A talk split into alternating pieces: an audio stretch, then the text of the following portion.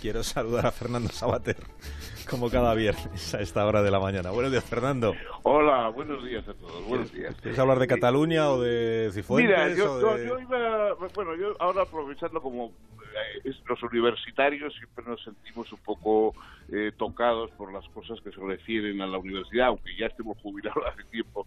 Y bueno, yo pues estoy siguiendo toda este esta especie de, de eh, escándalos más o menos fingidos que de unos y otros ante las titulaciones eh, fake de los demás, ¿no? Me recuerdan un poco lo de lo del policía de Casablanca, ¿no? Qué, qué escándalo, que aquí se juega. Me parece que todo eso, en, en cada uno se escandaliza mucho de, de las falsificaciones o de las exageraciones de los demás.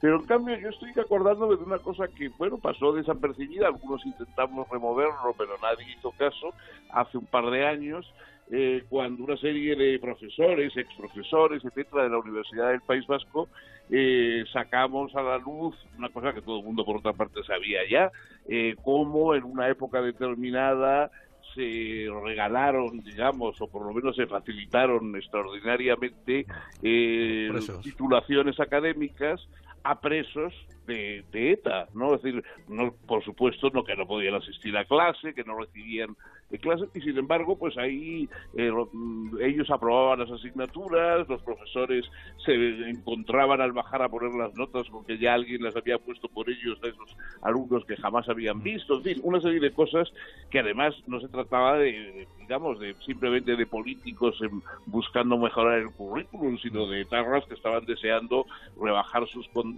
para, como hemos visto luego, pues salir a la calle con, con bastantes menos años cumplidos de los que debían, etcétera. Y todo eso, lo, aunque era cosas más o menos del pasado, pero intentamos sacarlo y un grupo de profesores hicimos reuniones, eh, apelamos a los medios de comunicación y primero, bueno, nadie nos hizo ni caso, por supuesto, la Universidad del País Vasco se enfadó mucho con nosotros y bueno, y a nadie pareció interesarle el asunto, de modo que haya quedado yo francamente me parece eso bastante más escandaloso que los casos que están saliendo ahora.